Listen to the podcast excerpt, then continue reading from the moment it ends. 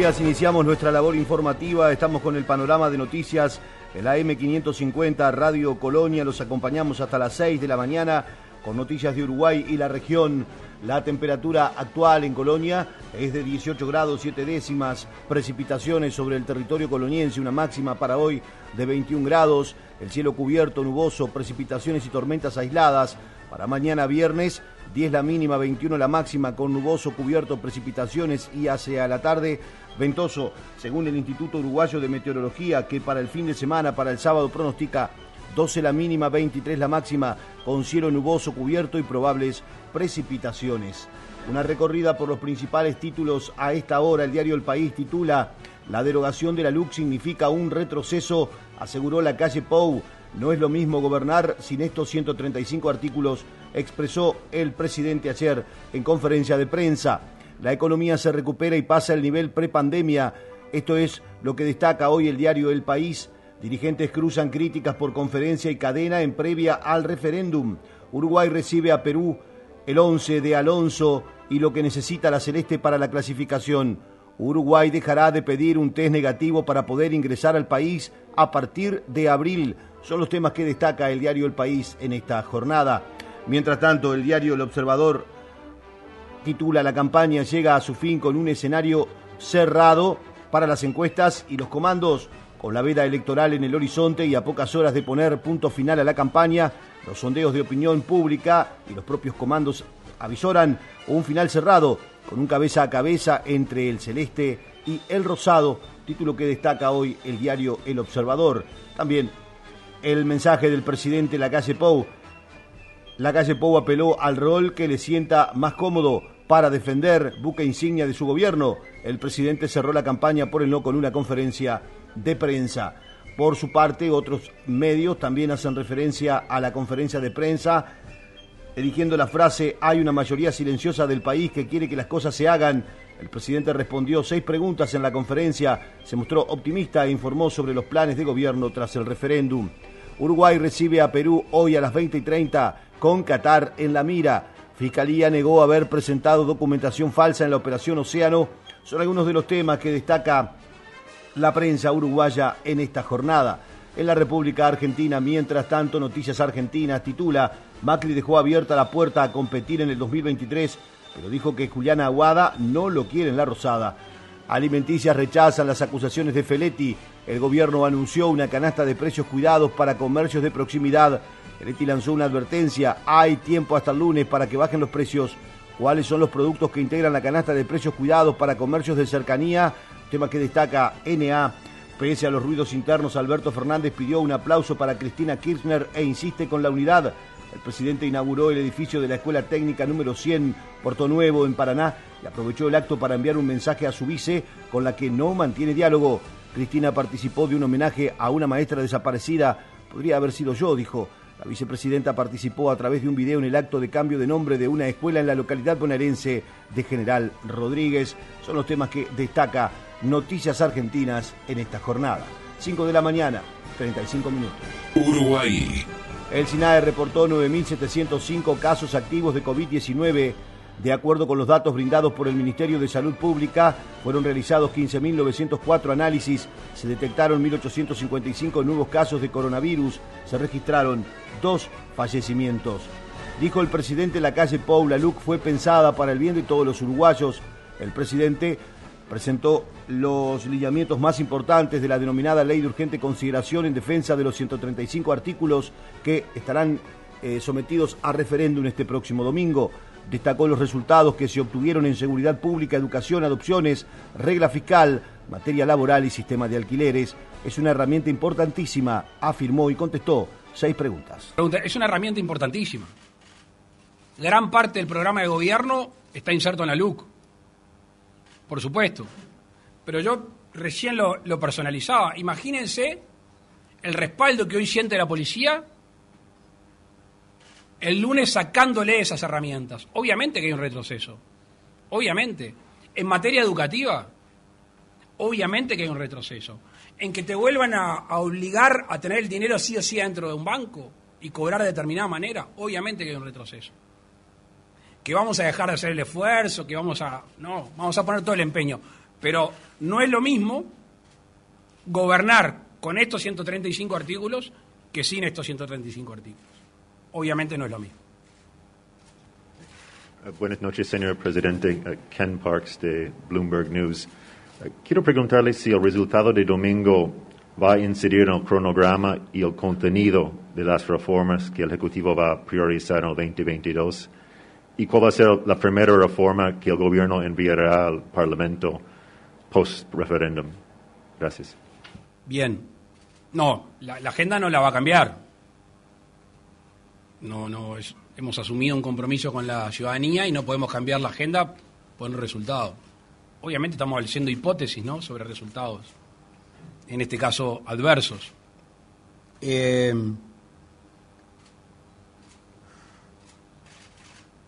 quizás no directamente legislativa, pero la que estamos trabajando seriamente es el tema de la emergencia sanitaria.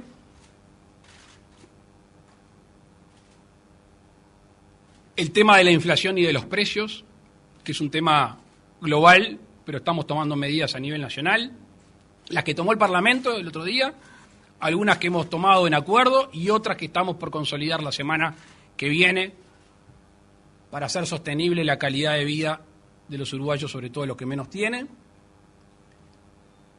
Y tenemos un compromiso de redactar finalmente la reforma de la seguridad social, que veremos qué respaldo tenemos de todo el espectro político, porque no es una reforma para este gobierno, es una reforma para los próximos 30 o 40 años, así que la base más ancha que podamos conseguir, vamos a ser más representativos. Sobre cómo se imagina el día después del referéndum, esto dijo el presidente. Con lo que terminé, con los 135 artículos vigentes, con la policía respaldada, con la libertad financiera, con la posibilidad de una regla fiscal para cuidar finalmente los recursos públicos, cosa que no se venía haciendo, siguiendo con esta aceleración de los procesos de adopción y con todo lo que venimos hablando, además de las próximas reformas que recién le contestaba a un colega. Ahora, para no esquivar el centro de, tu pregunta, ¿a qué se refieren? O sea, ¿nos vamos a sentar con el pitch NT y con el Frente Amplio o quien represente a ellos para realmente defender el derecho a huelga y el derecho al trabajo? ¿No vamos a sentar para darle herramientas a la policía? Si fuera así, no estaríamos en este, este referéndum. Lo que nosotros tenemos que hacer es gobernar, cumplir un plan de gobierno que le ofrecimos a la ciudadanía.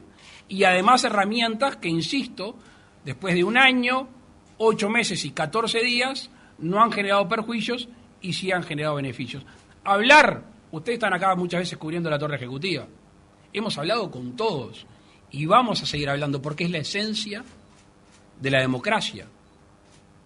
Que hablemos con todos no quiere decir que nos pongamos de acuerdo, porque también la esencia de la democracia es que la mayoría termina decidiendo las leyes.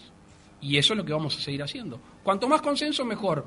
Pero ya decía una famosa frase, no siempre voy a lograr unanimidades, tengo que tratar de lograr mayorías. Domenech reclamó la destitución del director de colonización Andrés Berterreche. El senador de Cabildo Abierto, Guillermo Domenech, reclamó la destitución del director de colonización en representación del Frente Amplio, Andrés Berterreche, por su manifiesta incompetencia, dijo, y actitud persecutoria en la denuncia al senador de Cabildo Abierto, Guido Manini Ríos. Mire, eh, es claro que se trató de una actuación de colonización totalmente persecutoria. Este, se fue a buscar a una persona con relevancia política para estudiar eh, su situación respecto a un inmueble que que, que se adquirió hace 50 años este, y que durante ese lapso jamás despertó la preocupación de colonización. Eh, es, muy claro que se trata de, una actuación que tiene una finalidad política eh, muy, muy clara, sea cual sea el resultado de los dictámenes que recaigan, porque eh, yo creo que no cabe ninguna duda que el, senador Marini ha actuado siempre con la más absoluta buena fe. Este, por tanto, me parece que quien fue presidente de colonización durante un lapso relativamente prolongado y, y continuó siendo director y que parece que ahora se dedica a estas eh, investigaciones este, que tienen una clara finalidad política, este, debería ser destituido por incompetencia. Maní comentó, hay que tener cuidado con lo que se dice, pero yo digo lo que pienso y acá hay algo raro. El líder de Cabildo Abierto justificó su visión de que hay intereses inconfesables actuando en contra de su actividad y su persona. Dijo que el Frente Amplio debería ir buscando un buen sustituto a Berterreche. El senador y líder de Cabildo Abierto, Guido Manín Ríos, dijo que tanto él como el Instituto Nacional de Colonización tienen en su poder un acta del 21 de enero de 1975 firmada por cuatro directores del organismo en la que se demuestra que ni él, ni su esposa Irene Moreira, ni su suegro Roque Moreira son colonos pero yo no soy colono, no fui nunca colono. Los que me conocen, los que me trataron a lo largo de toda mi vida saben que no fui colono, saben que Irene Moreira nunca fue colono y saben que Roque Moreira nunca fue colono. Lo saben todo el entorno, vaya Artiga, pregúntale a los vecinos, lo que quiera. Jamás fuimos colonos, jamás hubo una esquela, un reclamo, un saludo de fin de año, nada de colonización con nosotros porque no tenemos nada que ver con colonización. Respecto a la campaña rumbo al referéndum, Manini también defendió sus afirmaciones respecto a que la izquierda no le interesa a la gente. Yo estoy convencido de que esta ley que se somete a votación el próximo domingo es una ley hecha en beneficio de la gente. Estoy convencido de eso. Estoy convencido que favorece sobre todo a los más frágiles, a los que no se pueden pagar una seguridad privada, a los que no se pueden pagar una educación privada, a los que aquellos que quieren trabajar aunque el sindicato haya dispuesto una huelga y quieren trabajar, aquellos que en definitiva quieren eh, alquilar y no tienen posibilidades de conseguir una garantía. Entonces, yo digo, si se quiere derogar algo que favorece a la gente, es porque no les interesa a la gente, lo que les interesa es otra cosa. Y también hice mención en el discurso de anoche algunas cosas de lo ocurrido en los 15 años en que fueron gobierno, 15 años en los cuales en este país ingresó más dinero que nunca desde la guerra de Corea por los buenos precios de la venta de nuestros productos y además por la más que triplicación de la deuda externa. Entró más dinero que nunca y sin embargo, a marzo del año 2020, 200.000 uruguayos vivían en asentamientos en condiciones indignas, 400 y pico de mil uruguayos estaban en la informalidad, miles de niños comían en el colegio, en la escuela o no comían, eso saltó ni bien se supo lo de la pandemia, las medidas que hubo que tomar. Es decir, yo digo que lo urgente es la gente, es una, en cierta forma, una mentira, no fue, no fue así, no fue real. Este, más allá de los discursos y que vendrá gente rasgándose las vestiduras y me dirá esto, lo otro, pero los números claramente para mí demuestran que no fue así. Argimón dijo que la coalición valoró satisfactoriamente las explicaciones del senador Guido Manín Ríos sobre los planteos de colonización Cabe recordar que el presidente del Frente Amplio, Fernando Pereira, afirmó enfáticamente tras un almuerzo de ADM que el senador de Cabildo Abierto es colono, dejando entrever que votó ítems de la LUC que lo beneficiaban. Nosotros siempre sentimos que, cuando se está inmerso en una campaña electoral hay eh, algunas situaciones que se entremezclan y, huelen más a operativo que, realmente querer hacer una denuncia concreta. Nosotros estuvimos viendo la aclaración del senador Manini y en ese sentido eh, estuvimos observando todo el desarrollo dominial y por lo que vimos, él aclaró ya la situación y para nosotros ya está. Internacionales. Putin dijo que Rusia venderá gas a países hostiles en rublos Rusia rechazará dólares o euros y solo aceptará rublos por su gas natural suministrado a países hostiles, incluidos los miembros de la Unión Europea y los Estados Unidos, dijo el presidente Vladimir Putin. En semanas pasadas, algunos países occidentales han tomado decisiones ilegítimas de congelar activos rusos, socavando así la confiabilidad de sus monedas, dijo el presidente en un video enlace con miembros de su gobierno. A 5 de la mañana, 46 minutos. Comunícate con nosotros nosotros por WhatsApp. 598-092-560-565 o al 598-092-338-126. Nace una nueva manera de informarse. Noticiasargentinas.com. Todo lo que necesitas saber al instante. Noticiasargentinas.com. A un clic de la información. De lunes a viernes de 21 a 23 en AM550. Ella te cuenta todo lo que querés saber del mundo del espectáculo. Del espectáculo. Noches, bienvenidos a este maravilloso programa que hacemos Espléndidos. Con Adriana Salgueiro. De lunes, de lunes a viernes de 21 a 23 por AM550 Radio Colonia. Los sábados de 11 a 12, Portal Agropecuario. Una mirada diferente para conocer la producción, la comercialización, la industria y los mercados de alimentos de la Argentina. Con Horacio Esteban, Portal Agropecuario. Por AM550.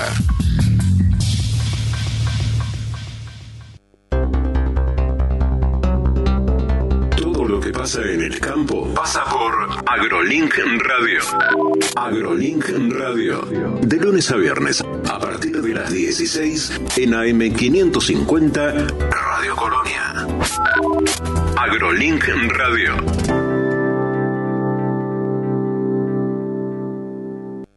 Construimos cinco nuevos clubes municipales en Lago Marcino, Del Viso, Perusotti y próximamente Luchetti y Tribarrial. Clubes que se traducen en más derechos para vos, en nuevos espacios de encuentro para tu familia. Porque es tu club, es tu lugar. Pilar Municipio. Y cuando llega Marcelo, me late el corazón. ¿Cómo te va, Benedetto? Soy Marcelo Benedetto. Es el momento de no perderse de 12 a 14. ¿Cómo te va, Benedetto? ¿Cómo te va, Benedetto? De lunes a viernes, de 12 a 14 por AM550. ¿Cómo te va, Benedetto? Blins, suministro de personal, portería, limpieza, hotelería y gastronomía. Por consultas 099-577-533 o info arroba blins.com.uy.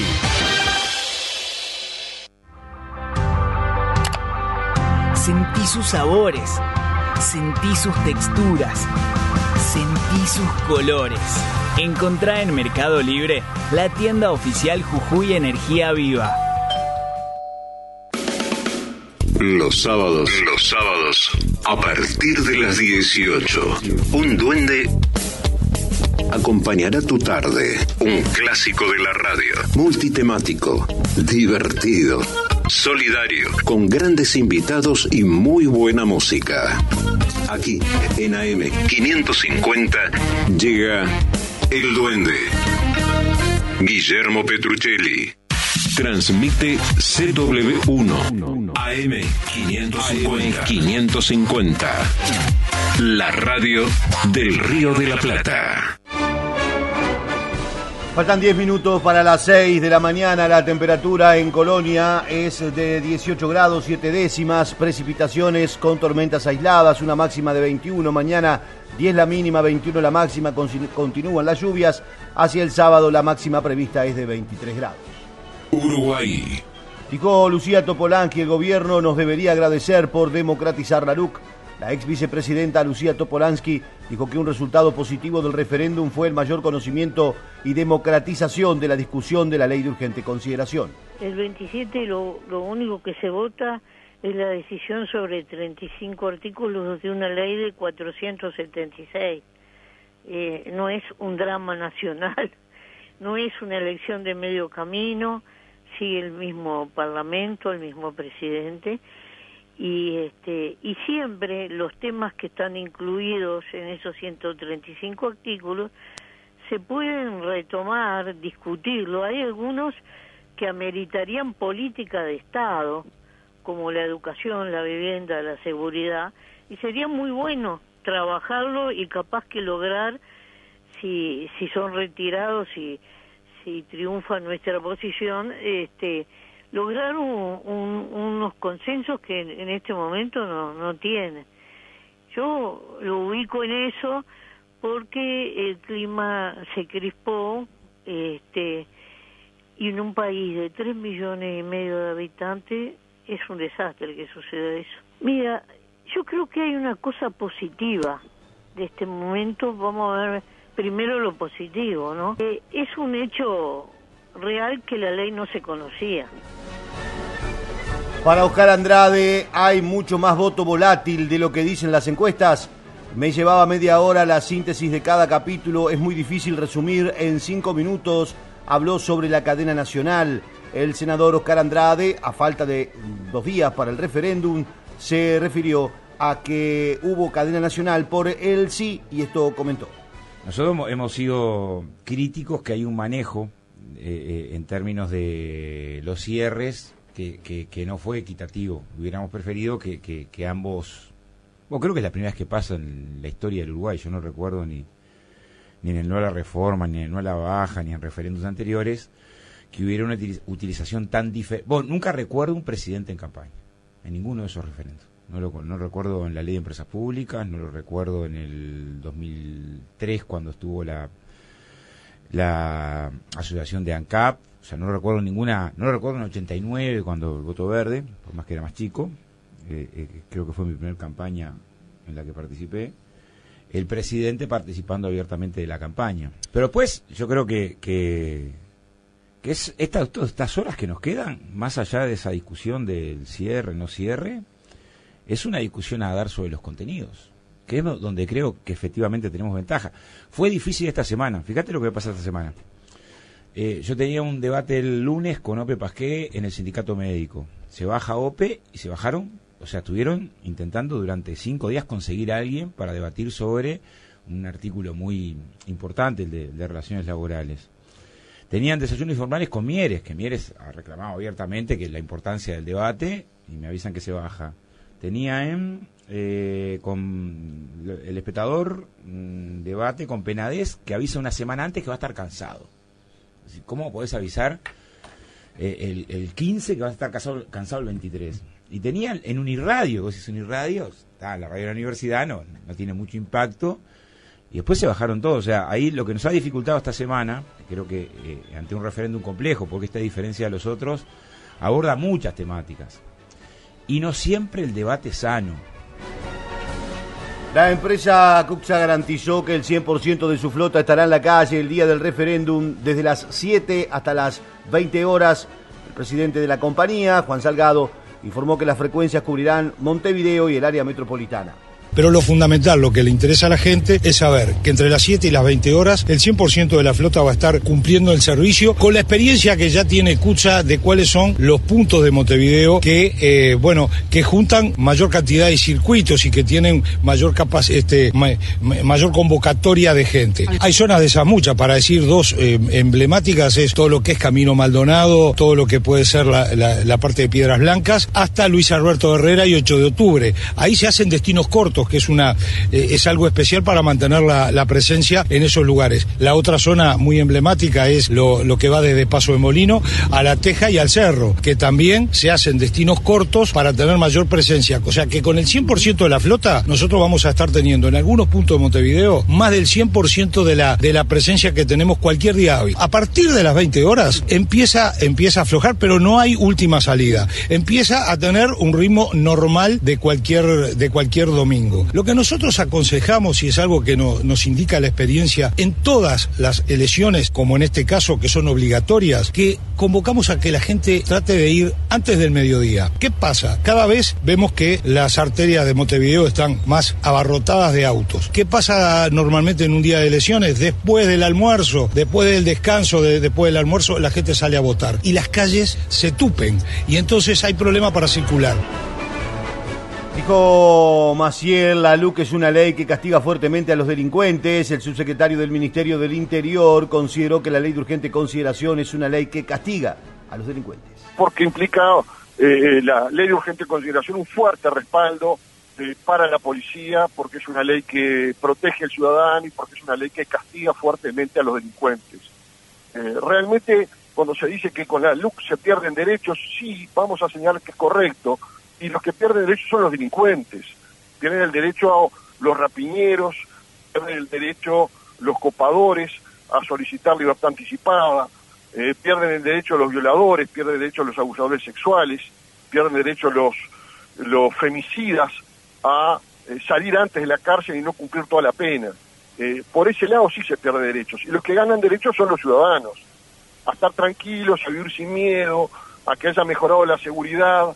Este, y bueno, es un factor fundamental el respaldar a la policía, eh, en, en brindarle tranquilidad para que cumpla sus funciones también se refirió a la cantidad de policías afectados a la seguridad para el día del referéndum. El Ministerio Interior tiene que brindar las garantías para que todo se realice con la máxima normalidad, como estamos los uruguayos acostumbrados en todas las instancias electorales o de estas características, sea plebiscito, sea referéndum.